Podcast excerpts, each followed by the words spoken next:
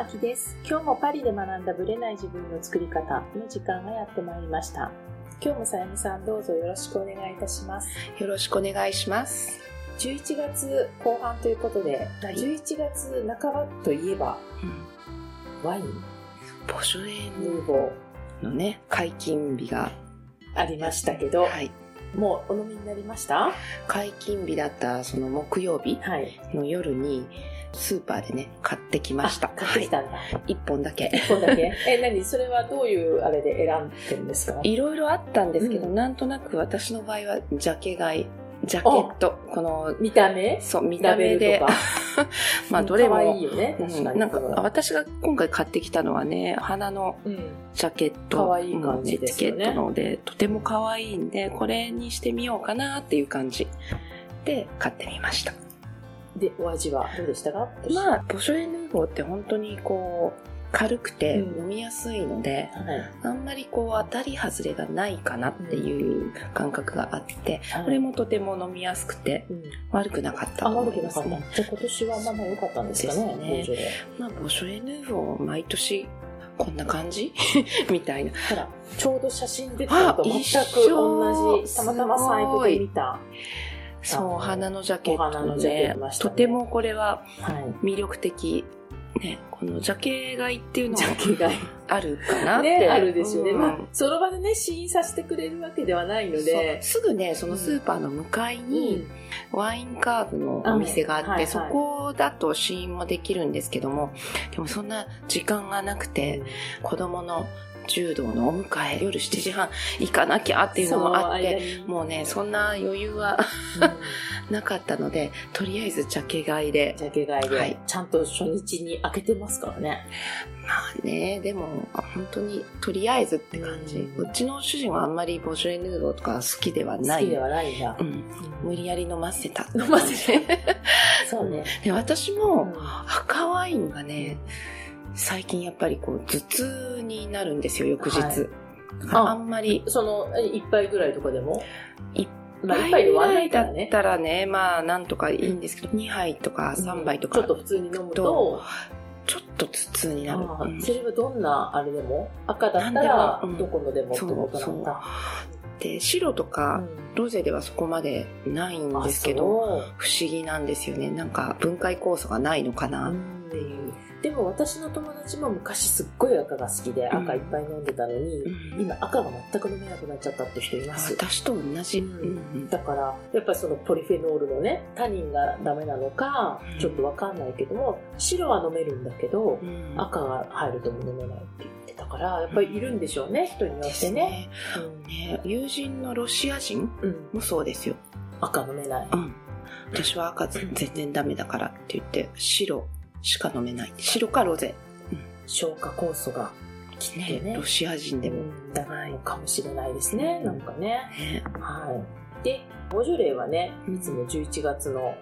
第3週木曜日だそうなんですけども、今年はだからって感じであんまり。とても地味というか、うん。まあ毎年地味なんですけど、まあフランスではねもともとボジョレーコーナーがあるぐらいでスーパーでも、うんうんこう盛り上がるって感じは全然ないですよね、ね日本はどうだったんですかね。日本からの情報もないけどね。そう。例年だと毎年日本の方そがう。盛り上がってる感じ？そうねいうニュースがね、入ってきますよね。だってもともと先進国の中ではうん。ボージョレーを一番早く飲むのは日本だからそう。時差があるからね。ね、そう。それで日本からの情報が入ってああそうそうボージョレーボージョレーみたいな感じでなるんだけどもでも今年はまあねいろいろあったからっていうのもあるかもしれないんですけどあんまり聞かないですね。私も今のところ日本からの報奨例のニュースは見てないかちゃな。んと輸入されてるんですかね。輸入っていうかまあだからフランスから行ってんですかね。なんか数が行ってるのか行ってないのかっていうのをそういえばなんかかもしれない。今年の生産量とかどうなんでし今ょ年はうん。とてもとても悪い、う。ですよ。うん。フランスだけじゃなくてねスペインとかももともとね天気の関係で、夏にね私ボルドー行った時もええ生産者の人たちもすごいもう今年はこれから暑くなることを期待してってもうブドウがだって全然熟してないんですよね。そうなんですね。今年確かに暑くなかったですもんね。暑くなかったし、うん、春の時に霜が降りて、うん、氷が降ったりして、うん、結構春から大変だったっていうイメージがあるんですよね。えー、2000年以降では、ブドウが記録的な不作だった2017年につく低水準ということで、はい、今年はなんか世界のね、ワイン生産量の45%を EU が占めてるんです、で、その EU の8割を占めてるのがフランス、スペイン、イタリアなんですって。この3カ国の落ち込みが激しいということで、特にフランスはブルゴーニュとシャンパーニュあたりのものが結構大変って言ってますけど、ボルドーもやっぱり大変だったと思いますけどね。確かにね、ボルドー多少南寄り、だからまあ、もしかして若干違いますよね、うん、だけどシャンパーニュとかあの辺りブルゴーニュは近いですからね、あの辺ね、かなり寒かったかなっていう感じがしますよね。最も厳しい年って言ってるので、一応ねその前の年の分とかいろいろあるから、うん、出荷量に関しては問題ないけど今年自体の生産量はないということで結構深刻ですよね。ね、そうするとヨーロッパの方のワインがダメってなると、うん、他の国からのワインに期待するしか。しかないですね。その価格がどうかわかんないですけどね。でも南半球は天候に恵まれていたということなので、南アフリカ系とかオーストラリアは好調だったと。チリとかはどうなんですかね、あの辺まあ、チリも多分南半球だからね。結構入ってますけど、ヨーロッパもちょっとずつ入ってきてますよね。で、チリね、うん、私が来た頃って、すごく安かったの。安くて、美味しいから、すごいコスパがいいワインっていう風に位置づけて、結構私チリワイン買ってたんですよ、初期の頃。だけど、ガンガン上がってきて、なんかコスパがいいってだんだん言えなくなってきたよねみたいな感じなんですよね。ねだからチリのワインが人気で美味しくて安いっていうのでみんな買ったらやっぱそれで値段上がってったんじゃないかなと思うんですけど、まあ、どっちかっていうと、南アフリカとかだとイギリスとかあっちに入ってるかもしれないけど、フランスあんま見ないですよね。見ないですね。南アフリカ産とか、うん、オーストラリア産とか、ね。あんまりね、ないです、ね、どっちかっていうと、チリですかね、やっぱり。なんか、どこだろう。ヨーロッパ以外だと、アメリカもあんまり入ってるのかなあんまり入ってない。オーストラリアは少し入って。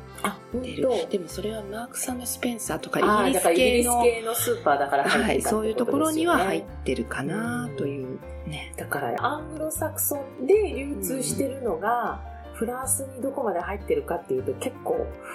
入ってない、ね、入ってないですね。やっぱりどうしてもフランス、イタリア、スペインあたりでうろうろしてるって感じですよね。あたりのね。まあだって、流通のコストが全然かかんないですからね。うん、なので、日本はね、今年どうかわかんないですけど、うん、まあヨーロッパ産のワインはあんまり期待できないと、21年に関してはね。うん、なので、来年どうなんですかね。今年本当変な天気でしたもんね。本当ね。今後のワイン選びにね、21年のものはちょっとどうなるかって感じですね。はい、あとは、ちょっとボージョレーヌも楽しむぐらいですかね。はい。はい。それでは本編スタートです。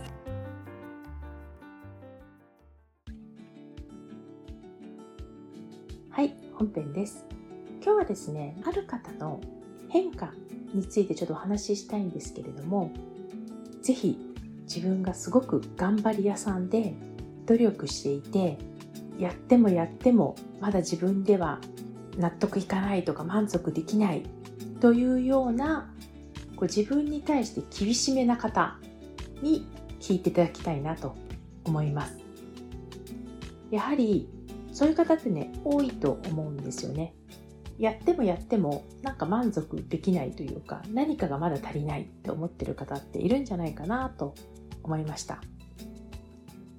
彼女はもともとねノート術を受けてくださってまその後ビジョンインタビューを受けてくださったんですけどもそこからその後パリ美学に入ったという流れでパリ美学を卒業されるというタイミングで振り返りをね一緒にこの間したんですよね。でその時のお話をちょっと個人情報に触れない範囲でねシェアをしたいなと思いましたでその方はですねもともとねお仕事もされていてでご主人と一緒に生活している中で家族から認めてほしいとかねねぎらってほしいとかねこう存在を認めてほしいっていうのが非常に強い方だったんですよ。やっぱり、まあ、自分が構ってあげなきゃとかね自分がケアをしなきゃっていう意識も強い方なので家族への配慮もあるんですよ。だけれどもそれに対する見返りがないというかねいたわりの言葉もないかえってうざがれるみたいなねなんかそういうところですごく悩んでいて特に人間関係は私は苦手だとすごい意識を持ってらっしゃる方だったんですね。でその方がその時ね何を思ったかというとこんなに頑張ってるけどうまくいかない。やりたいこともまだあんまりはっきり見えない。みたいな中でね私は1回目のねセッションの中でこの方の場合には他人に認めてほしいってねで認めるぐらいのことやってるんでしょ確かに。やってるんだけれども実は彼女にとって一番大事なことは自分自身が自分を認めることではないかというふうに思ったんですよね。自分に対して自信がないから自分で自分のことを認められないから人から認めてもらえるようにやっているんじゃないかなというとこだったんですよね。でやっぱり伺っていると自分のできてないところ探し。現状ではいけないんじゃないかとかね。成長しないといけないんじゃないかとかね、まあ、要はできてないできてないにずっとずっとフォーカスを当てているっていう状態だったんですよね。だから自分のことを認めてあげられてなかったんですよ。なのでそこの部分を中心にセッションしていきながら彼女にもワークをしてもらいその時間をね当てていただいたんですね。で彼女は実際に思考し分析しってアウトプットするっていうね。アウトプットってね結構めんどくさいわけですよ。で私はやってねって言うんですけどやっぱりなかなか得意な人とね不得意な人がいるんですね。でも自分のセッションとかを振り返ってで自分の中で言語化してまとめるっていう作業が二重に本人にとって意識に入るし自分が何が大事なのか何が今までこう問題だったのかっていうのを振り返るにはねやっぱり一番アウトプットすることがいいんですよね。で彼女はそれをすごくすごく丁寧にやってくださったと思います。で最終的にはですよ彼女もね6ヶ月後に言っていたんですが確かに言ってたんですよ。一番最初のビジョンインタビューの時の事前ワークとかもそうだったんですけどキラキラした人とかねキラキラしたものとかねワクワクとかねなんかそういうものをすごく使っていたと6ヶ月後に言ったんですよね。確かに使ってたんですよ。要はなぜこのキラキラワードをいっぱい使ってたかっていうのはご本人曰くポジティブな自分しか認められないっていうところにあったんですよ。自分ではね足りない足りないって言ってる割にはネガティブな自分ではいけないっていうのもすごく思ってたんですよね。だから調子がいい時にはガンガンいけるのに悪い時になるとガーンとなって這い上がるのにすごく時間かかってしまう。こんな自分は自分じゃないみたいなね。でまた一からリセットみたいな感じだったんですよねだからネガティブな自分を認められないのは彼女曰く努力しない自分には価値がないって思ってたんですよね。ここを認めてあげる作業が必要だったんですよ時間的にね。だから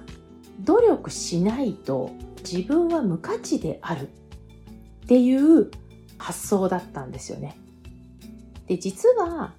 それってどうなのっていうところをね掘り下げてたわけなんですよね。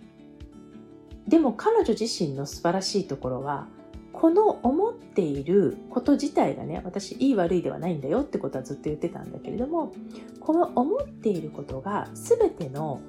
原因につながってたと思ったわけですよ。その構ってほしいとかね。こんなに構ってんのに誰も認めてくれないとかね。つまり、努力してる自分が大事と思っていることと、あと自分自身を認めてあげる。その要は、人に構ってもらうっていうのは自分が自分のことを構ってあげてないからなんですよね。で、それはご自身がネガティブな自分なんか認められないって思ってるから認めてないじゃないですか。それって自分のことをね。で、そういうふうにつながってたことが分かって、で、彼女自身はようやく観念しましたと。もう認めざるを得なくなってるところまで追い込まれてたと。で、弱い自分を認めると無価値になっちゃうんじゃないかっていうことで最初は怖くて泣いてたそうなんですよ。認めた時に空っぽになったっていうふうに言ってたので。だけれども、もうここを向き合わないと、やっぱり難しいっていうところまで追い詰められてたのかもしれないし、なんとか抜け出したいっていう気持ちがあったんではないかなと思います。彼女はね、すごく本好きだったっていうこともあったので、課題図書をね、渡してこれを読んでみてください。で、まあ、彼女なりにすごくまとめて、で私が意図して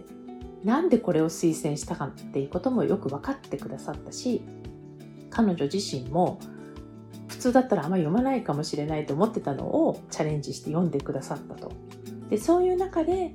自分のことを認められるようになってきたと。だから本の力もあるし、まあ、セッションもやったっていうのもあるしあとご自身が自分と向き合ったっていうことなんですよね。でそれによってねまず大きな変化が23ヶ月後に来たんですけどもお母さんとの関係が一気に良くなったんですよね。結局認めてくれないっていうのはもともと妹さんとの関係とかあるいは親との関係とかそういうのが絶対影響してたわけでしこりになって残ってたんですけどもそれがお母さんとこういう感じで会話ができるようになった。とかね母親に素直に感謝の言葉が言えるようになったとかね。あとはいろいろ聞いてみたら母親は母親なりにいろいろ考えてたことがあったんだってことを知ったと勝手にこうだと決めつけて言い方いいんだけど私のことを愛してないって思ってたかもしれないんだけど実は母親の立場から見たらそういうことではなかったんだってことに気づいたってことなんですよね。でそういう感じで最終的に人間関係が一気に楽になっておまけに今までもねなんかお仕事の中でね人間関係はあったと思うんですけどそれを逆に武器にして新しい活動を始めたっていうところまでいけたんですね。まあ、活動内容はねちょっとね今のところこれからオープンにできるとは思うんですけどまだ言えませんけれども今までの彼女がそんなことを考える。だって人間関係に悩んでた人だからね。で、それをわざわざそっちに足を突っ込んでいくような活動を始めるっていうのはなかなかないんですけれども、彼女自身がご自身を認めるようになって人にもっと構って構ってって思うこともなく自分の中で自分を満たすことを覚え始めたらすごく楽になったっていうふうに言ってたしそれはねもう雰囲気でも全然わかるんですよね。なので一番私がこの彼女の6ヶ月間の中で感じたことはすごく頑張る人とかねこんな自分じゃダメだって鞭を打っているその鞭を打っていること自体は全然問題ないというかね努力の証なんだけどもこれって実は疲れている自分っていうのも分かってるはずなんですね。本人はうすうす分かってるんだけどこれ以外の方法を知らないからいつもそのパターンでやっていたと。でも自分で自分のことを満たす作業をしたら人に構ってっていうこともなく努力しない自分はダメなんだって思う必要もなくすごく楽になったんですね。彼女はね、毎日ブログを書いていて、で毎日ブログを書かないとダメだと思ってたんですよね。で、だから、例えば夜出かけてって、ヘロヘロに疲れていて、で、もう寝たいんだけど、これを書いてから寝ないと自分に負けるみたいな感じで、それでも必死にブログを書いてた人なんですね。で、その努力はすごく素晴らしいことなんだけど、でも彼女自身がそこに限界を感じていったっていうとこなんですよね。なんで寝ればいいじゃんって言えないんですよ。そこは無価値になってしまうっていう恐怖があるから。でもそういうところをね、認めてくださって、かつご本人がね、ご自身を認めたところから相手も認めるようになって、相手に自分を認めて認めてっていう必要もなくなっていったと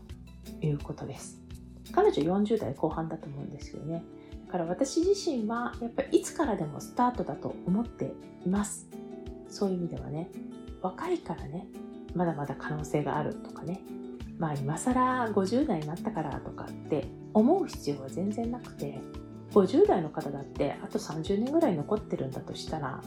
その30年を今までの延長で生きたいかっていう話なんですよね。でましてや気力体力がなかなかね思うようにならなくなってる今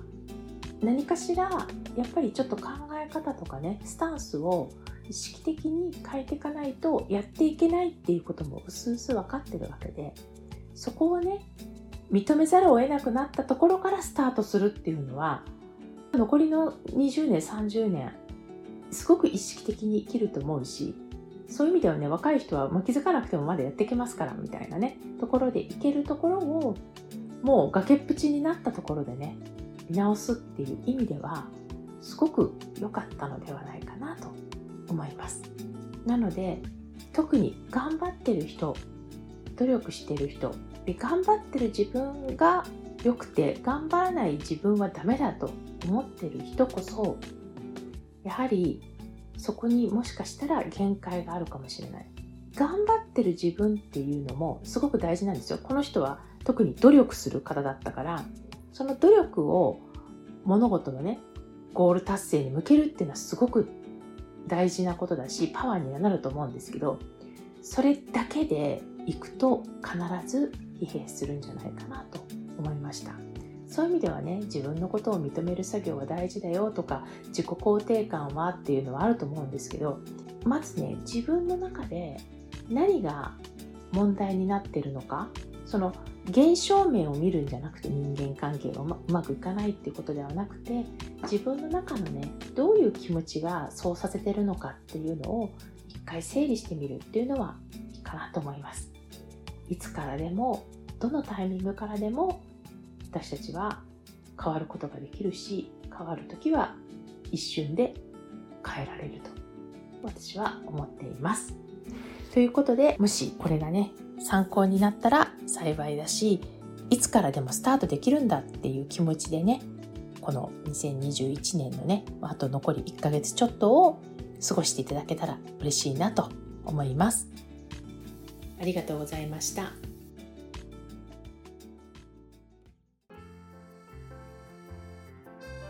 この番組は毎週日本時間の木曜日の夜に配信されています。配信場所は iTunes のポッドキャスト、Google ポッドキャスト、Amazon Music、Spotify などから聞くことができます。YouTube も時間差はありますがアップされています。iTunes のポッドキャストは登録ボタンを押していただくと自動的に新しい回が配信されます。また、週2回 Facebook とインスタでライブを行っています。ポッドキャストとはまた違う視点でマインドについて、願望を叶えることについてお伝えしていますので、ぜひよかったらこちらも参加してください。アーカイブは期間限定で見れますので、詳しくはパリプロジェクトのホームページをご覧ください。パリプロジェクトで検索していただければすぐに見つかります。また次回お会いしましょう。